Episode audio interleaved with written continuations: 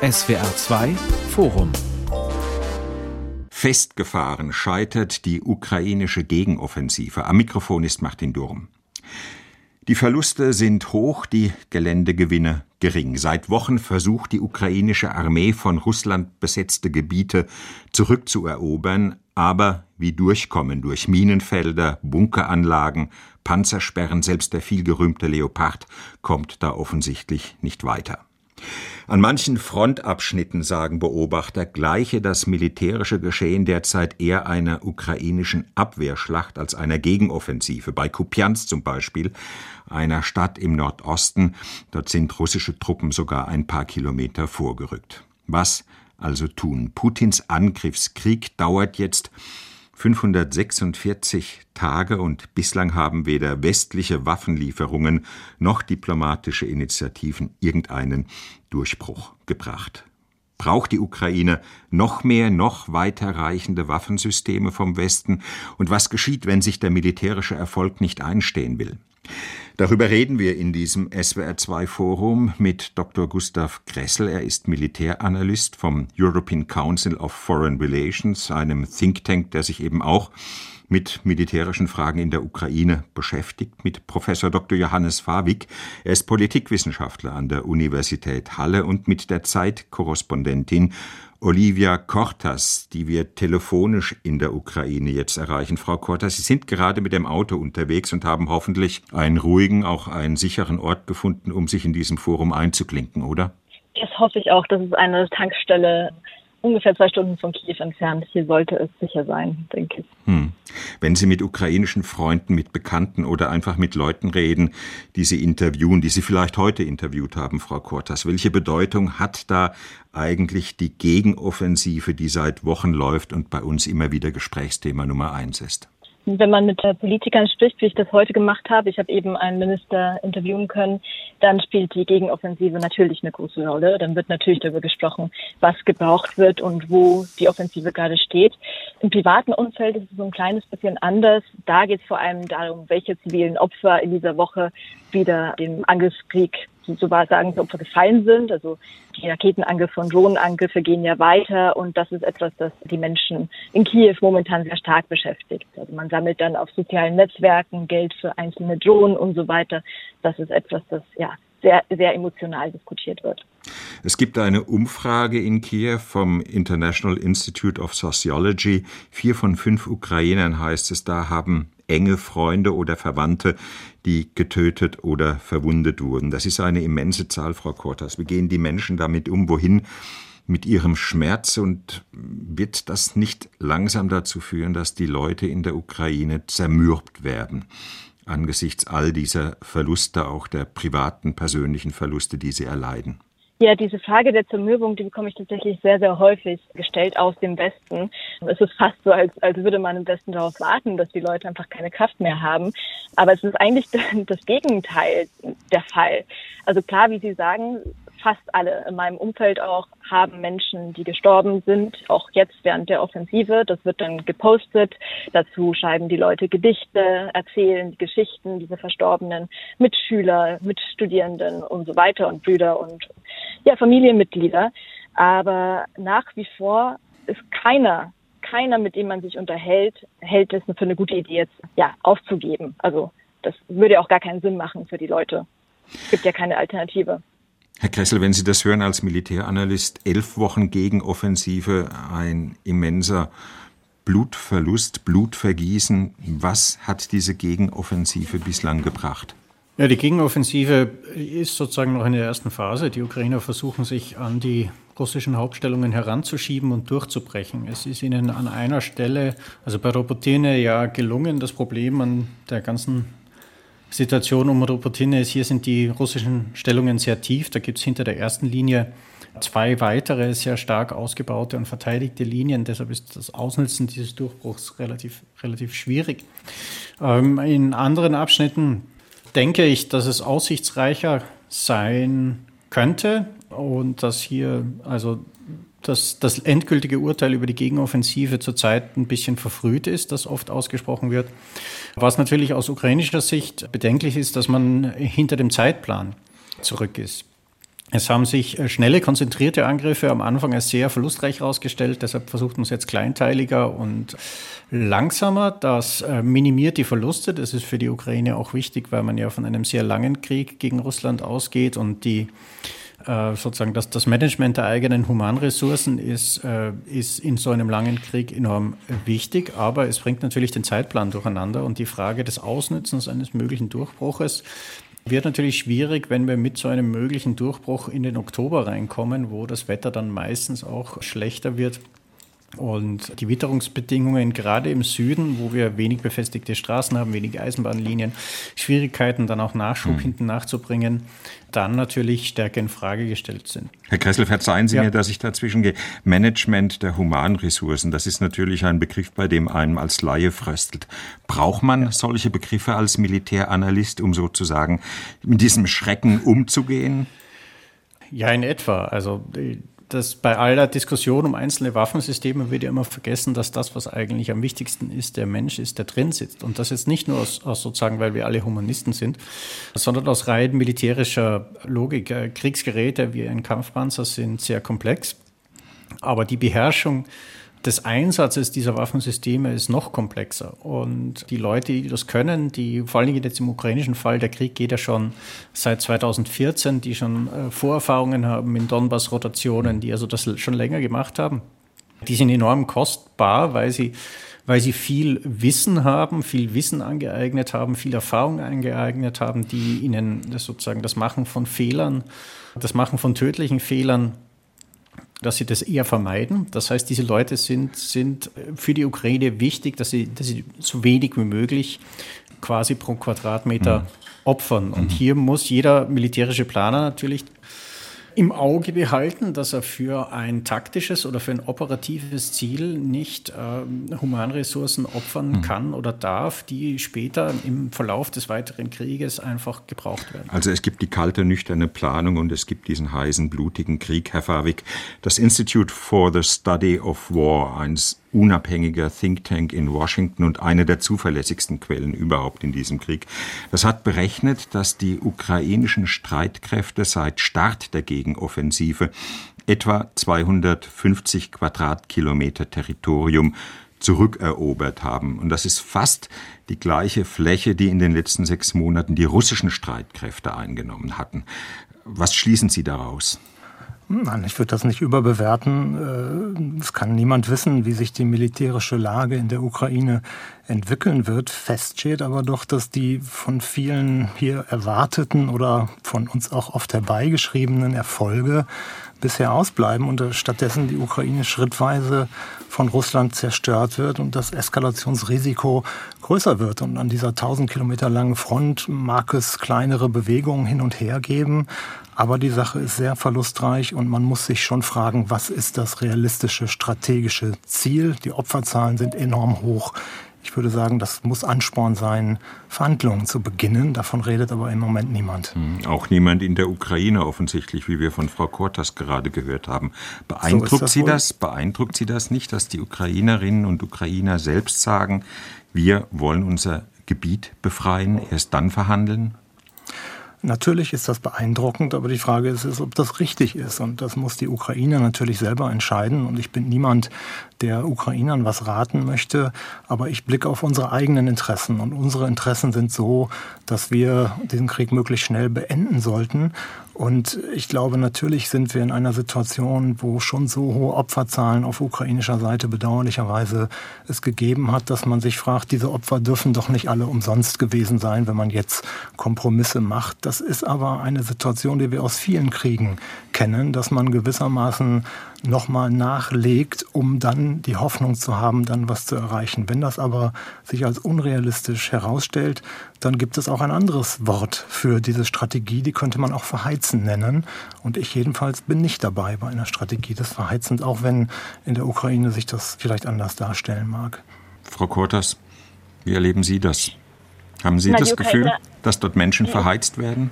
Die Ukrainerinnen und Ukrainer haben ja bereits das Trauma, dass ein Krieg ausgebrochen ist, dass es dann zu Verhandlungen kam und zu einer halbgaren ja, Sicherheitslage und wollen das auf jeden Fall vermeiden. Also ich habe vergangene Woche auch mit Soldaten sprechen können. Das sind natürlich immer subjektive, kleine Einblicke, ähm, aber die Leute sagen, naja, lieber kämpfe ich jetzt nochmal vier Jahre weiter, als dass mein Sohn nochmal kämpfen muss. Also es ist hier, man geht nicht davon aus, dass Verhandlungen jetzt gerade zu diesem Zeitpunkt Frieden bedeuten, sondern eher in einigen Jahren eine weitere Eskalation. Und das kann man ja auch, wenn man sich anhört, was da im Kreml gesprochen wird, dann sieht man ja, dass sich die Kriegsziele des Kremls nicht verändert haben und wenn verändert, dann eher verschärft haben. Also Medvedev sagte ja, es geht jetzt darum, Kiew zu Asche zu machen und die Regierung zu Asche zu machen. Und wie kann man da davon ausgehen, dass Verhandlungen möglich sind? Wie kann man da in Kiew über Verhandlungen über, überhaupt diskutieren öffentlich? Also das ist, glaube ich, momentan einfach nicht möglich. Hm. Dem, dem muss ich beipflichten. Also ich halte die ganze Verhandlungsdiskussion, die hier in Deutschland geführt wird, für ausgesprochen realitätsfremd. Man muss sich ja vorstellen, was soll denn verhandelt werden oder was äh, sozusagen, wo kann man die, die Linien ziehen, die die beiden Parteien äh, quasi bestätigen würden. Ähm, da ist ja immer die deutsche Sicht oder die Sicht, die hier in Deutschland kolportiert wird, dass sozusagen jetzt ein Minsk-III-Abkommen vor der Haustür steht und wenn beide quasi einsehen, dass der Krieg nichts mehr bringt, dann äh, beschließen sie den Waffenstillstand und that's it. Das ist ja nicht die Realität. Also es sind nicht nur Medvedev-Tweets, auch, auch Putin, Peskov, alle sagen, die russischen Kriegsziele sind jetzt nur mit Waffen Waffengewalt zu erreichen, die äh, auch auf der Homepage des russischen Außenministeriums für jedermann nachlesbaren äh, Minimalforderungen sind ja nicht nur die ukrainische Anerkennung von annektierten Gebieten, die ja weit über das hinausgeht, was die russische Armee derzeit äh, militärisch kontrolliert, sondern dann eben auch die sogenannte Denazifizierung und Demilitarisierung, also eine bedingungslose Kapitulation und Entwaffnung der ukrainischen Armee und äh, dass die ukrainische Regierung und äh, Regierungsämter eben nicht mehr durch Ukrainer selber, sondern von Moskau bestimmt werden. Das verbirgt sich ja hinter diesen zwei Floskeln. Und äh, da ist es dann äh, relativ relativ verständlich, warum die Ukrainer natürlich das nicht wollen. Das ist für sie ein existenzieller Kampf und äh, die Bedingungen des Gegners äh, zielen auf Vernichtung und äh, solange die nicht umschwenken, jetzt kann man diskutieren, was es alles braucht, damit die umschwenken können, aber solange die nicht umschwenken, äh, ist da auch kein Verhandlungsspielraum auf ukrainischer Seite da. Selbst wenn also sie was, militärisch was verlieren würden, würden sie... Was realitätsnah ist, Herr Ressel, das, das müssen wir diskutieren.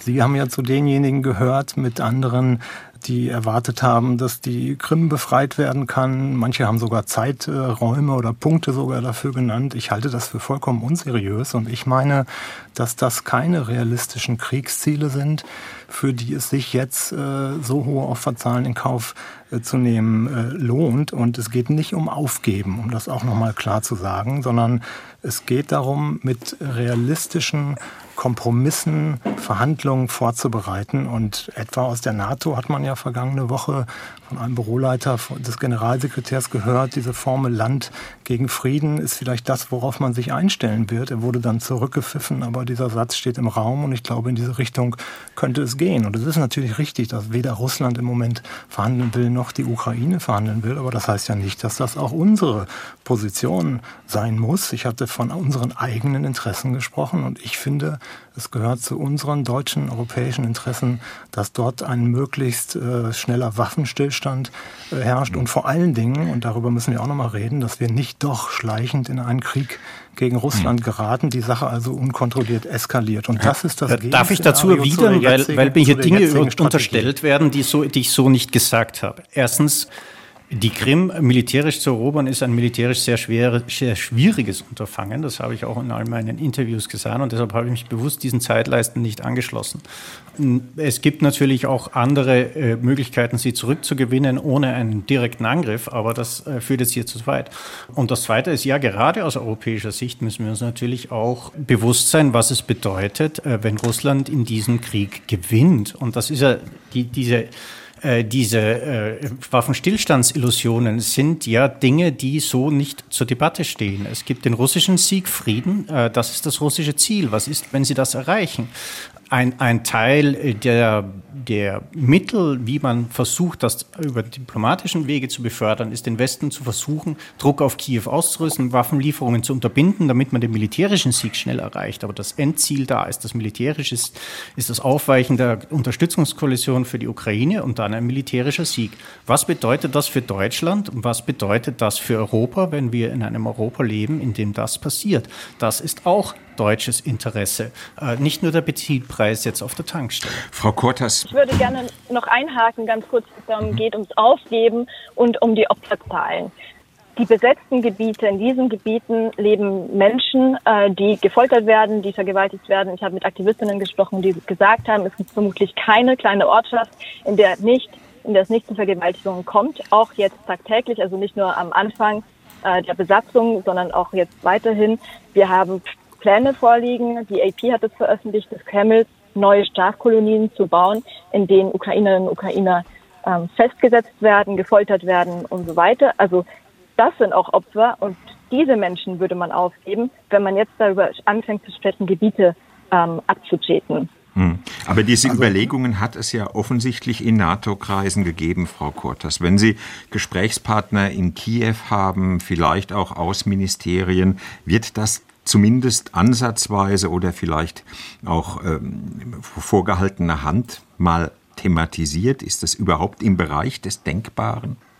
Also zum einen glaube ich nicht, dass es innerhalb der NATO diskutiert wird und ernsthaft diskutiert wird, sonst würde so eine Information nicht nach außen treten. Das, das glaube ich nicht. Ich glaube, das war, ähm, das muss ein Versprecher gewesen sein oder eine Überlegung, die naja. in privaten Kreisen. Es war der Bürochef des NATO-Generalsekretärs Stoltenberg, ein gewisser Jan Jensen der das und genau deswegen, gesagt hat. Und genau deswegen mhm. glaube ich nicht, dass diese, dass, ähm, dass ein Mann, der so professionell ist, ähm, so eine Information herausrücken würde. Das, das glaube ich nicht. Ähm, und zum anderen, nein, wenn man mit Ministern spricht, dann kommt also so eine Debatte gibt es hier nicht. Ich weiß, ich habe lange gesucht. Ich habe tatsächlich gesucht nach jemandem, der hier in Kiew ähm, diese Debatte führt, diese Szenarien sieht.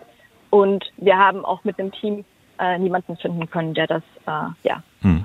Auch Hintergrund. Es ist, ist ja unbestritten, es geht ja nicht um Glauben oder so, sondern diese Debatte ist ja öffentlich geworden durch die Aussage, die wir gerade zitiert haben. Das heißt, es ist keine Glaubensfrage, solche Diskussionen gibt es. Es mag sein, das kann ich überhaupt nicht beurteilen, dass das in der Ukraine nicht diskutiert wird. Äh, ich weiß nicht, was da hinter verschlossenen Türen debattiert wird, aber fest steht doch, dass insbesondere in den USA, und die werden nachher äh, den Takt vorgeben, äh, der Wind gewissermaßen beginnt sich zu drehen, und zwar in Richtung Konzessionen, in Richtung Verhandlungen, nicht in die Richtung, dass man den jetzt eingeschlagenen Weg endlos fortsetzen kann. Und ich glaube, das sollte die Strategie bestimmen, wie könnte ein diplomatisches Endspiel in der Ukraine aussehen. Und wenn wir das so framen, wie das gerade Herr Gressel und Frau Kortas gemacht wird, dass das ein Aufgeben ist, dass es ein Sieg Russlands ist, das wäre es nicht, sondern es ist eine vernünftige, unter den schlechten Optionen, die wir haben, die vernünftigste Lösung, jetzt solche Überlegungen vorzubereiten. Und niemand sagt, dass das einfach wird, aber das, was derzeit passiert,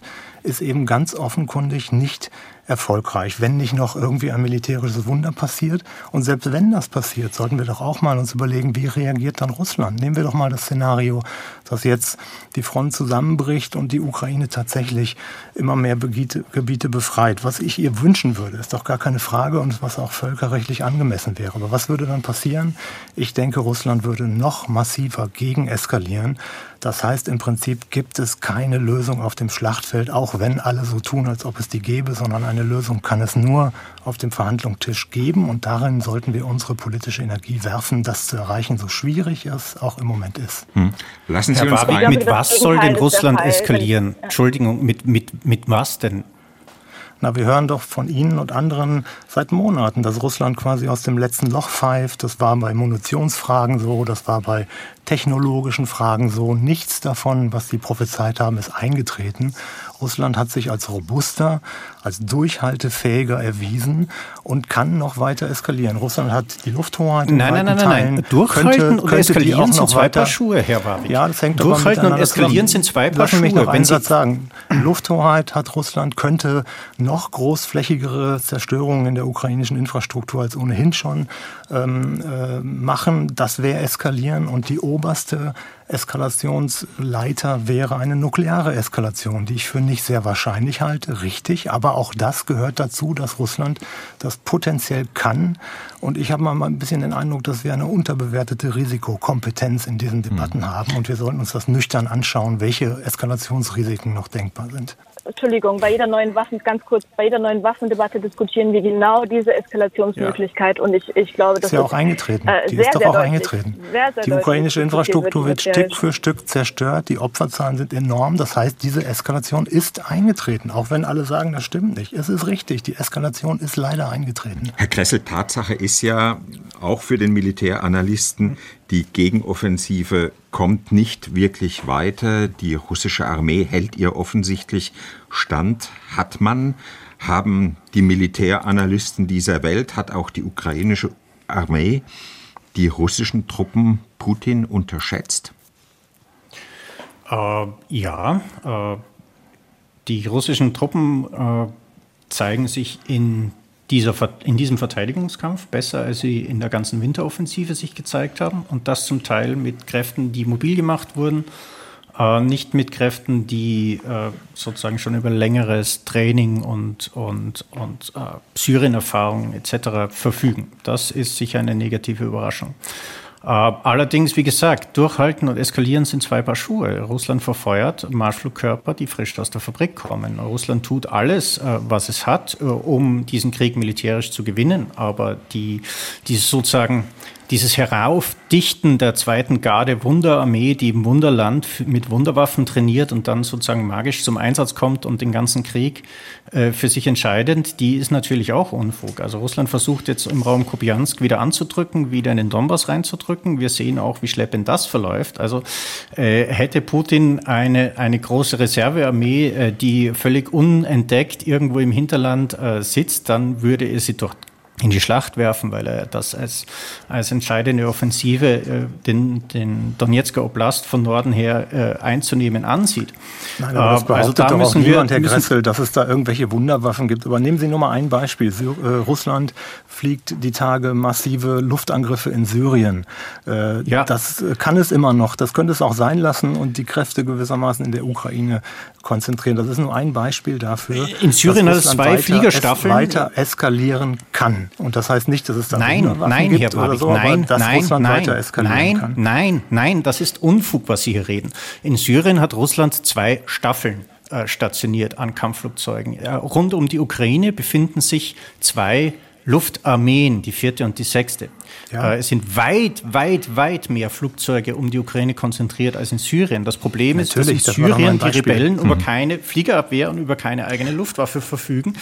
Und äh, der, der, die sozusagen mit der Brechstange in den ukrainischen Luftraum hineinzugehen, würde die russische Luftwaffe immens viel kosten im Vergleich zu nicht sichergestellten Gewinnen. Deshalb tun sie das nicht. Deshalb tun sie das seit April letzten Jahres nicht mehr.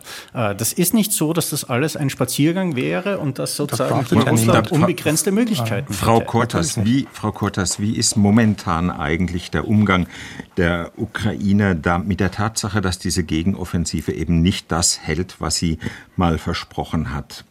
Gibt es so etwas wie Kritik an der ukrainischen Strategie? Gibt es so etwas wie Fehleranalyse? Analysen? Denkt man darüber nach oder versucht man im Grunde vor dem ausbleibenden Erfolg die Augen zu verschließen?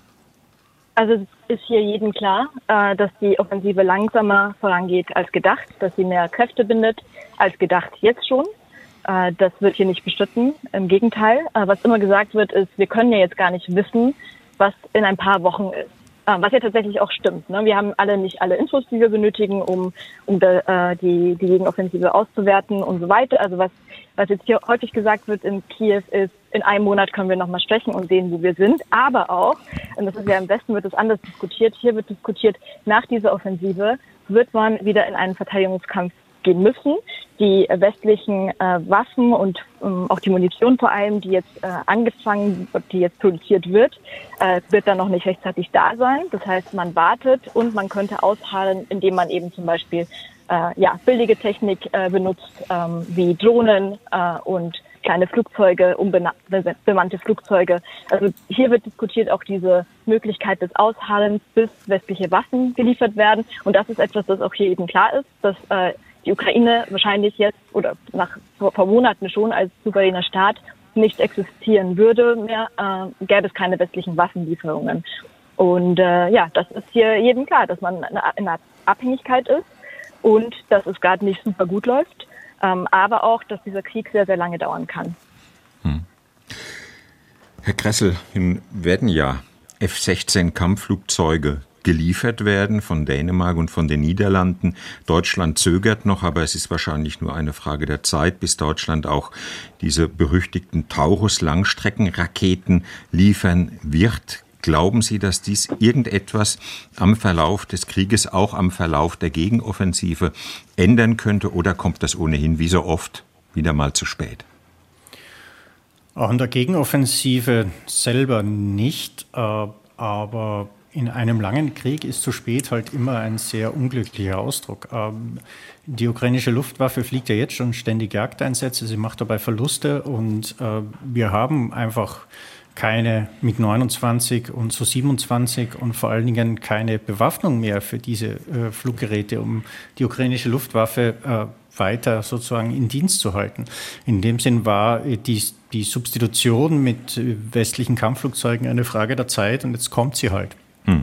Ähm, also das ist, äh, da wird mehr Wind und Aufregung über diese Systeme gemacht, als, als es ist. Das war eigentlich von Anfang an, seit, seit April im Grunde, äh, klar, dass äh, westliche Systeme, wo der Westen eben die logistische äh, Kette, die Versorgung mit Ersatzteilen, die Instandhaltung und die Munitionsproduktion kontrolliert, um äh, Systeme nachhaltig im, im Betrieb zu halten, äh, irgendwann äh, östliche Systeme ersetzen werden müssen. Und das ist sozusagen die, dieselbe Diskussion erleben wir halt dann mit Panzern, mit Flugzeugen und so weiter. Und es wird immer ein, mhm. ein Riesenbahö gemacht um etwas, was eigentlich mehr logistischer Natur ist, als ähm, sozusagen mhm. Unterschiede am Gefechtsfeld macht. Aber wenn man zurückgeht, wir haben angefangen mit Haubitzen, dann kamen Kampfpanzer, Streumunition wird jetzt eingesetzt. Nun sind Kampfjets an der Reihe, dann Langstreckenraketen. Das alles hat ja am Ende diesen Krieg ähm, ja nicht zu dem Ergebnis gebracht, das sich der Westen gewünscht hat. Vor allem hat es kein Kriegsende herbeigebracht. Was tun, wenn sich der Konflikt militärisch eben trotz aller Lieferungen nicht äh, entscheiden lässt? Ja, das Problem war, keines dieser, dieser Lieferungsentscheidungen passierten auf einer Voraussicht, sondern immer an der Hinten-Nachreaktion. Äh, die Lieferungen von Artillerie passierte letzten Sommer, weil einfach die 152 mm Artilleriegeschosse auf ukrainischer Seite verschossen waren und weil Bulgarien, Rumänien, Polen und die Tschechische Republik selber äh, einfach zu wenig Vorrat haben, um, um die Ukraine dauerhaft im Krieg zu halten mit dem, was sie, was sie selber liefern können. Und sonst gibt es im Westen halt nur 155 mm. Also wenn man die die, Munition liefern will, muss man das Geschütz auch liefern. Dann äh, kam äh, der Herbst, äh, der ja nicht uninteressant ist für das, äh, was wir hier diskutieren, nämlich Verhandlungen, äh, wo die russische Armee nach äh, den Niederlagen in den ukrainischen Gegenoffensiven, nach dem Aufbrauch ihrer Freiwilligen in einer enorm schwachen Situation war und viele Leute im Westen und vor allen Dingen im Weißen Haus haben sich eigentlich gedacht, jetzt wird Putin äh, doch äh, sozusagen vor dem Hintergrund der Ermattung äh, der Kampfkraft seiner eigenen Armee äh, zu Verhandlungen oder in Verhandlungen treten. Und äh, wir können uns erinnern, äh, William Burns, der nach Istanbul reiste und versuchte, Kontakte anzubahnen und dann mit Narischkin abgespeist wurde und mit leeren Händen nach Hause ging. Äh, und äh, Putin rief äh, die Mobilmachung aus und äh, annektierte weitere Gebiete, um dem Westen zu zeigen, nö, äh, ich mache weiter und ich halte an meinen Zielen fest und um seine Entschlossenheit nochmal zu unterstreichen. Und dann kam über den Winter und über die Frustration mit, mit dieser Verweigerung quasi die Diskussion ins Rollen, ähm, begann dann in Washington mit der Lieferung von Schützenpanzern Panzern, ob nicht äh, der Schock einer, einer ukrainischen Gegenoffensive Moskau zu Verhandlungen bringen würde. Und sozusagen das, das begann dann erst im Winter mit Ausbildung, mit Lieferung. Das dauert ja alles seine Zeit. Das sind, sind ja nicht Kaugummi-Automaten, die ja ausge, ausgespannt werden. Äh, erstreckte sich das über den Sommer. Und äh, wenn wir uns an beiden zurückerinnern, die äh, äh, seine Aussage, ja, also eine, eine erfolgreiche Gegenoffensive bringt die Ukraine in, in eine bessere Verhandlungsposition und dann werden sie sich schon niedersetzen. Das war auch sozusagen die Erwartung und äh, das Ziel, das steht jetzt natürlich in Frage. Vor allen Dingen stellt das in Frage, weil, weil hier eine unrealistische Haltung Putins äh, vorausgesetzt wird, dass er seine maximalen Kriegsziele so schnell wird aufgeben würden. Hätten wir uns im April, als die, die Schlacht um Kiew äh, entschieden war und wir wissen, dass sozusagen die Ukraine nicht äh, unter den Tisch kommt und es ein Guerillakrieg wird hingesetzt und hat gesagt, okay, und jetzt müssen wir eine, eine Strategie entwerfen, wie wir von Verteidigungsindustrie angefangen, über Lieferungen, über Training, über Ausbildung, äh, äh, Russland sozusagen es verwehren, den, einen langen Erdrückungskrieg zu gewinnen, dann wären wir heute in einer anderen Situation. Das haben wir aber nicht gemacht. Wir haben immer kurzfristig auf Ereignisse reagiert. Herr Warwick, wer, wer eskaliert da jetzt aus Ihrer Sicht? Und Sie sind ja spürbar ein Skeptiker dieser Kriegsführung. Ist es der Westen mit seinen F-16 und Cruise-Missile-Raketen oder ist es Russland, das die Ukraine derzeit ständig immer wieder mit Drohnen, mit Raketen beschießt? Ja, das ist ja gar keine Frage, dass Russland eskaliert und Russland den Krieg morgen stoppen könnte und dann wäre Frieden in der Ukraine, gar keine Frage. Aber es tut es nicht. Das ist doch äh, die, die realistische Lagebeschreibung. Und ähm, wenn man jetzt mit immer mehr von dem Gleichen seit Monaten, seit anderthalb Jahren fast versucht, was zu erreichen, dann ist das nicht so überzeugend, jetzt zu sagen, wir brauchen noch ein bisschen mehr von dem Gleichen. Ich glaube, das ist schlichtweg nicht der richtige Ansatz. Aber im Übrigen Deswegen bin ich auch nicht dafür, jetzt jede Waffenlieferung einzustellen. Darum geht es überhaupt nicht. Die Ukraine muss verteidigungsfähig sein, gar keine Frage.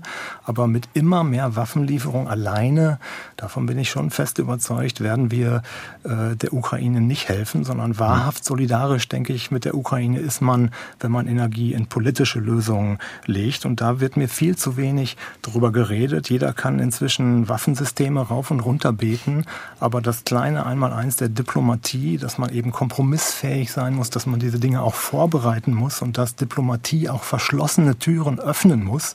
Äh, das haben wir so ein bisschen verlernt und das ist auch gar nicht mehr in einer äh, öffentlichen Diskussion. Im Gegenteil wird diffamiert, wer Gressel das gerade gemacht äh, hat als Sieg Russlands und als Aufgeben und sowas. Das ist falsch. Wir brauchen einfach eine neue Strategie. Und wenn ich nochmal mich auf amerikanische Geheimdienstkreise berufe, jedenfalls wurde das ventiliert und das war in amerikanischen Zeitungen zu lesen und wurde nicht widersprochen, dann ist doch die realistische Zustandsbeschreibung, dass äh, die Gegenoffensive den Erfolg nicht bringt, den man erwartet hat. Und deswegen müssen wir uns was Neues einfallen lassen. Und es wäre klüger, auf politischem Wege die Gebiete, die Russland jetzt besetzt hat, völkerrechtswidrig besetzt hat, äh, zurückzubekommen, als das militärisch zu versuchen und hohe Opferzahlen zu haben. Also nochmal, es geht überhaupt nicht darum, dem Westen vorzuwerfen, er würde eskalieren. Der eindeutig Schuldige in diesem Spiel ist Russland, da braucht man mit mir nicht drüber streiten, aber ich will eine Lösung, die möglichst äh, die Opferzahlen minimiert und die Sache nicht völlig außer Kontrolle geraten lässt. Frau Kortas, wie also groß ist... Sache, ja, bitte. Bitte. Ja, in einer Sache, äh, glaube ich, sind wir uns einig, Herr Warwick, und zwar, dass es unnötig ist, wieder und wieder über diese Waffensysteme zu ähm, diskutieren und stattdessen die Debatte auf strategischen Interessen zu verschieben. Also hier wird es auch wahrgenommen, wenn in Umfragen 52 Prozent der Deutschen dagegen sind, Taussysteme zu, zu liefern. Äh, das wird hier sehr schmerzhaft wahrgenommen. Ähm, es ist in unserem strategischen Interesse, in, im deutschen strategischen Interesse, wenn Russland diesen Krieg nicht gewinnt, wenn die Ukraine diesen Krieg gewinnt und als souveräner Staat am Schluss langfristig bestehen bleiben kann und sich sicher sein kann, dass keiner ihrer Nachbarn ihre Grenzen äh, verletzt. Ja, also sobald Russland jetzt Gebiete bekommt durch diesen Angriffskrieg, geht ja unser, unser Prinzip verloren, die Unantastbarkeit der internationalen Grenzen. Und das ist ent, entgegen unseres Interesses. Ja, wir sind in dieser Situation, wo Kompromisse sehr, sehr schmutzig sein werden. Aber das ist immer noch besser als ein dauerhafter Krieg oder eine Eskalation. Nochmal, Verhandlungen sind präventive Eskalationskontrolle. Dieser Gedanke ist überhaupt nicht in der Debatte, aber ich möchte ihn in der Debatte halten. Verhandlungen sind präventive Eskalationskontrolle. Mhm. Nun gibt es ja aber eine Menge Friedensinitiativen.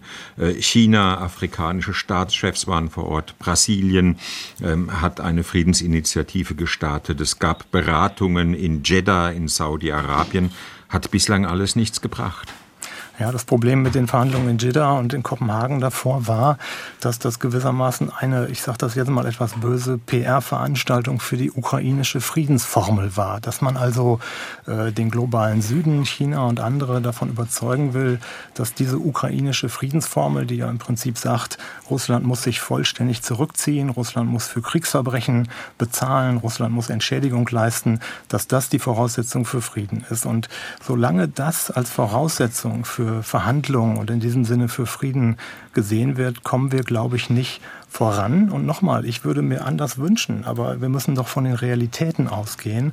Und da denke ich, kann es nur Verhandlungen geben, wenn man über die zwei weitgehend tabuisierten Fragen nochmal nüchtern nachdenkt, nämlich erstmal erstens der sicherheitspolitische Status der Ukraine nach dem heißen Krieg, Neutralität oder NATO-Mitgliedschaft, Sicherheitsgarantien, was immer da dran hängt, erstens und zweitens territoriale Veränderungen, also das, was der Stoltenberg-Mitarbeiter Land für Frieden genannt hat. Das sind die zwei Kernpunkte und da kommen wir nicht sauber raus. Und Frau Kotters, wenn wir das so beschreiben, dass wir damit gewissermaßen gegen unsere ehernen Grundsätze verstoßen und unsere eigene Glaubwürdigkeit völlig verlieren, dann kommen wir in der Tat nicht weiter. Ich glaube, wir müssen schmutzige und vielleicht sogar auch unanständige Kompromisse machen und dann die Hoffnung haben, dass wir in einer neuen Verhandlungssituation, vielleicht nach einem Regimewechsel in Russland oder nach einer völlig anderen geopolitischen Konstellation, nochmal neu über diese Frage nachdenken können. Aber einstweilen diese beiden Punkte als Verhandlungsmasse in die Debatte einbringen. Und das passiert im Moment überhaupt nicht. Und deswegen haben Verhandlungen keine Chance. Und in diesem Sinne wissen wir auch nicht, wie Russland auf realistische Vorschläge reagieren würde. Wir tun immer so, als ob die Maximalziele Russlands sind, die Ukraine von der Landkarte zu tilgen. Ich bin davon nicht überzeugt, dass das das russische Ziel ist, sondern ich bin eher davon überzeugt, dass es Russland darum geht, dass die Ukraine nicht NATO-Mitglied wird und kein Aufmarschgebiet für westliches Militär Das sind Sie jetzt wird. aber auch im Bereich des und Glaubens. Eben, naja, das, wir, wir müssen das hm. lesen sozusagen. Wir wissen es beide nicht. Aber Herr Gressel kann mir auch äh, klar definiertes Ziel äh, Russlands nennen. Ich will jetzt diese Äußerung von Medvedev und anderen wirklich durchgeknallten Akteuren Russlands überhaupt nicht verharmlosen. Aber das ist immerhin noch nicht die offizielle russische Linie, die ich überhaupt nicht in Schutz nehmen will. Russland ist auf dem Holzweg, ist doch völlig klar. Aber wir müssen doch gucken, wie wir mit diesem Russland umgehen und zu einer Lösung kommen. Herr Kressel. Äh, also Putin hat ein, äh, im Vorfeld dieses Krieges eine, äh, ein eigenes Manifest geschrieben, wie mit der Ukraine umzugehen ist, in der er eben diese maximalen Kriegsziele auch auszählt. In jeder seiner Reden äh, betont er die noch einmal. Also die Vernichtung der Ukraine, äh, die Aneignung, Annexion großer Teile des ukrainischen Staatsgebiets in die russische Föderation und äh, ein möglicherweise Überlassen einer Rumpf-Ukraine, die dann ähnlich wie Belarus als Satellitenstaat äh, übrig bleibt, ist das erklärte russische Kriegsziel. Das ist nicht nur Medvedevs Tweet, das ist Putin das selber in verschiedenen Russland aber nicht Reden. erreichen. Das ist ja auch klar geworden. Das ist ja schon mal eine gute Nachricht. Das, das wird Russland nicht erreichen. Das, äh, das müssen Sie mit Putin diskutieren. Putin glaubt, dass er das Ganze Größe in einem langen Krieg erreichen wird, weil der Westen nicht den Atem hat, äh, die militärische Unterstützung der Ukraine lang genug äh, durchzuhalten. Und wenn man sich die russische Gesetzgebung im Bereich Mobilmachung, Rüstungswirtschaft etc. anschaut, Russland bereitet sich auf einen langen Krieg vor. Russland will diese Frage entscheiden. Putin ist äh, davon überzeugt, dass er das jetzt schaffen muss, dass wenn, solange es noch eine Ukraine als eine Art Gegenentwurf zu Russland, als eine freie oder als eine nicht Russland gebundene Ukraine gibt, äh, äh, diese, diese, diese Gefahr äh, sozusagen für Russland mortal ist und dass er die historische Pflicht hat, das zu beseitigen. Das sagt er äh, regelmäßig von sich selbst und er will hier eine Entscheidung haben und er hat sein okay, Land darauf vorbereitet. Gut, gut, wir können, wir können, erlaub, erlauben Sie mir, dass ich dazwischen gehe. Wir können ja. nicht in Putins Kopf hineinschauen. Wir können da tatsächlich nur spekulieren. Halten wir uns ans Konkrete. Das ist momentan diese Gegenoffensive, die nicht wirklich vorwärts kommt, wenn es keinen durchschlagenden Erfolg gibt. Manche sagen, der könnte im Herbst kommen durch einen massiven Vorstoß der Ukraine. Aber wenn das nicht passiert, Frau Kurtas? Was würde das dann bedeuten für westliche Unterstützung, vor allem eben auch für künftige Waffenlieferungen, für die Munitionierung der Ukraine durch den Westen, wenn dieser Erfolg ausbleibt? Wenn dieser Erfolg jetzt ausbleibt, heißt es dann nicht, dass er auf lange Sicht ausbleibt. Und für den Westen heißt es, dass er weiter Waffen liefern muss. Und nochmal, äh, wenn es um Strategie geht, es geht ja nicht nur um die Ukraine und um, Russland. Ähm, wir haben schmutzige Deals in der Vergangenheit gemacht. Die deutsche Bundesregierung hatte schmutzige Deals gemacht, beispielsweise Nord Stream 2, und das hat uns immer geschadet. Ähm, das hat uns an den Punkt gebracht, an dem wir gerade sind. Äh, Russland versucht seit Jahren, demokratische Wahlen in westlichen Ländern zu beeinflussen. Und so verhält sich kein Partner. Und deswegen ist es in unserem strategischen Interesse, die Ukraine ähm, als, als Gewinner dieses Krieges zu sehen. Und deswegen heißt es auch, dass ähm, der Westen weiter Waffen liefern muss, wenn er sich nicht selbst bedrohen äh, lassen hm, will. Aber, aber der Druck steigt natürlich, je näher der US-Wahlkampf rückt und je größer die Wahrscheinlichkeit wird, dass es ein knapper Wahlkampf wird, dass womöglich auch Donald Trump wieder ins Weiße Haus einziehen kann. Setzt Putin letztendlich auf Zeit und auf Donald Trump, der ja schon deutlich durchblicken ließ, dass er die Ukraine eben nicht so unterstützen würde wie der derzeitige US-Präsident Biden. Also das ist einer der Unsicherheiten in, in diesem Spiel, das wird man ganz deutlich sagen müssen. Und äh, der amerikanische Wahlkampf, glaube ich, wird diese Fragen sehr, sehr nüchtern diskutieren. Und das ist nicht nur Trump, sondern das ist ein ziemlich äh, einflussreicher Flügel bei den Republikanern, die das so sehen. Also es muss nicht Trump gewinnen, um einen Trumpist sozusagen äh, äh zum Durchbruch zu verhelfen. Ich glaube, dass die Amerikaner die Unterstützung, die sie jetzt leisten, nicht dauerhaft leisten äh, werden. Und das tun sie ja jetzt auch schon äh, schneller auf Verhandlungen drängen, als wir uns das derzeit äh, vorstellen können. Und dann wird man sehen, was dabei rauskommt. Und ein Satz noch ähm, zu dem ganzen Szenarien, was Herr Gressel und Frau Kortas aufmacht. Glauben Sie denn wirklich daran, dass Putin äh, sozusagen die Aussichtslosigkeit seines seines Unterfangens erkennt und gewissermaßen einlenkt und das dann äh, ein Erfolg ist, ein voller Erfolg für die Ukraine. Ich glaube nicht, dass dieser Krieg so ausgeht. Ich würde es mir wünschen, aber ich sehe dafür keine, keine Anhaltspunkte und wir sollten uns nicht an völlig unrealistischen Zielen orientieren. Frau Kottas, stellt man sich in der Ukraine auf das schlimmste Szenario ein, dass im Weißen Haus 2025 ein Mann einziehen könnte am Ende im Januar 2025, der diesen Krieg nicht mehr unterstützt. Ja, und deswegen möchte man so viel wie möglich, so schnell wie möglich geliefert bekommen und so viele Gespräche wie möglich, so schnell wie möglich mit US-Vertretern führen. Natürlich ist das eine Sorge. Ähm, wobei hier auch noch gesagt werden muss, finde ich, dass, äh, dass wir auch nicht Almosen sind. Also die US-Politik es ist keine moralgeleitete Politik, sondern auch eine strategisch geleitete Politik. Und die USA unterstützen die Ukraine wirklich sehr, sehr viel seit von Beginn an. Ähm, wo, wobei ja immer gesagt wurde, China ist jetzt das, äh, das eigentlich das Hauptinteresse, ist es ja auch, aber da sieht man noch, wie international strategisch dieser Krieg ist. Herr Kressel, ist für Sie die Gegenoffensive nun das entscheidende Momentum oder der lange Atem, den die Ukraine brauchen wird? Äh, der lange Atem. Äh, also äh, es gibt einen Widerspruch in dem, was ja vorher Herr Warwick gesagt hat. Wenn, wenn sozusagen in den USA die Luft ausgeht und ich sehe ja durchaus, also da ist ja was dran, es gibt viele bedenkliche Stimmen, nicht nur Trump auch, auch im demokratischen Lager, auch gerade im Umfeld von ähm, von Jack Sullivan, Leute, die sagen, äh, das muss äh, sozusagen, das ist nicht unser Kerninteresse etc. Aber genau, genau deshalb ist ja Putin so überzeugt, dass er den längeren Atem hat. Und er hat äh, von Afghanistan angefangen, er hat schon so viele Präsidenten und ähm, Premierminister gesehen, mit äh, deren An- und Abwahl sich äh, die Politik des jeweiligen Landes komplett ändert und äh, deshalb versucht er das auch durchzuziehen und deshalb will er eben genau nicht jetzt mit beiden verhandeln. Wieso soll er jetzt mit beiden verhandeln, wenn er vielleicht von Trump was viel Besseres bekommt? Der wäre ja, der wäre ja komplett dumm, wenn er das machen würde. Äh, in dem Sinn ist äh, die, die ganze äh, Verhandlungssache halt eine, ein Momentum der deutschen Debatte, die sich in der Realität des Krieges nicht wiederfindet.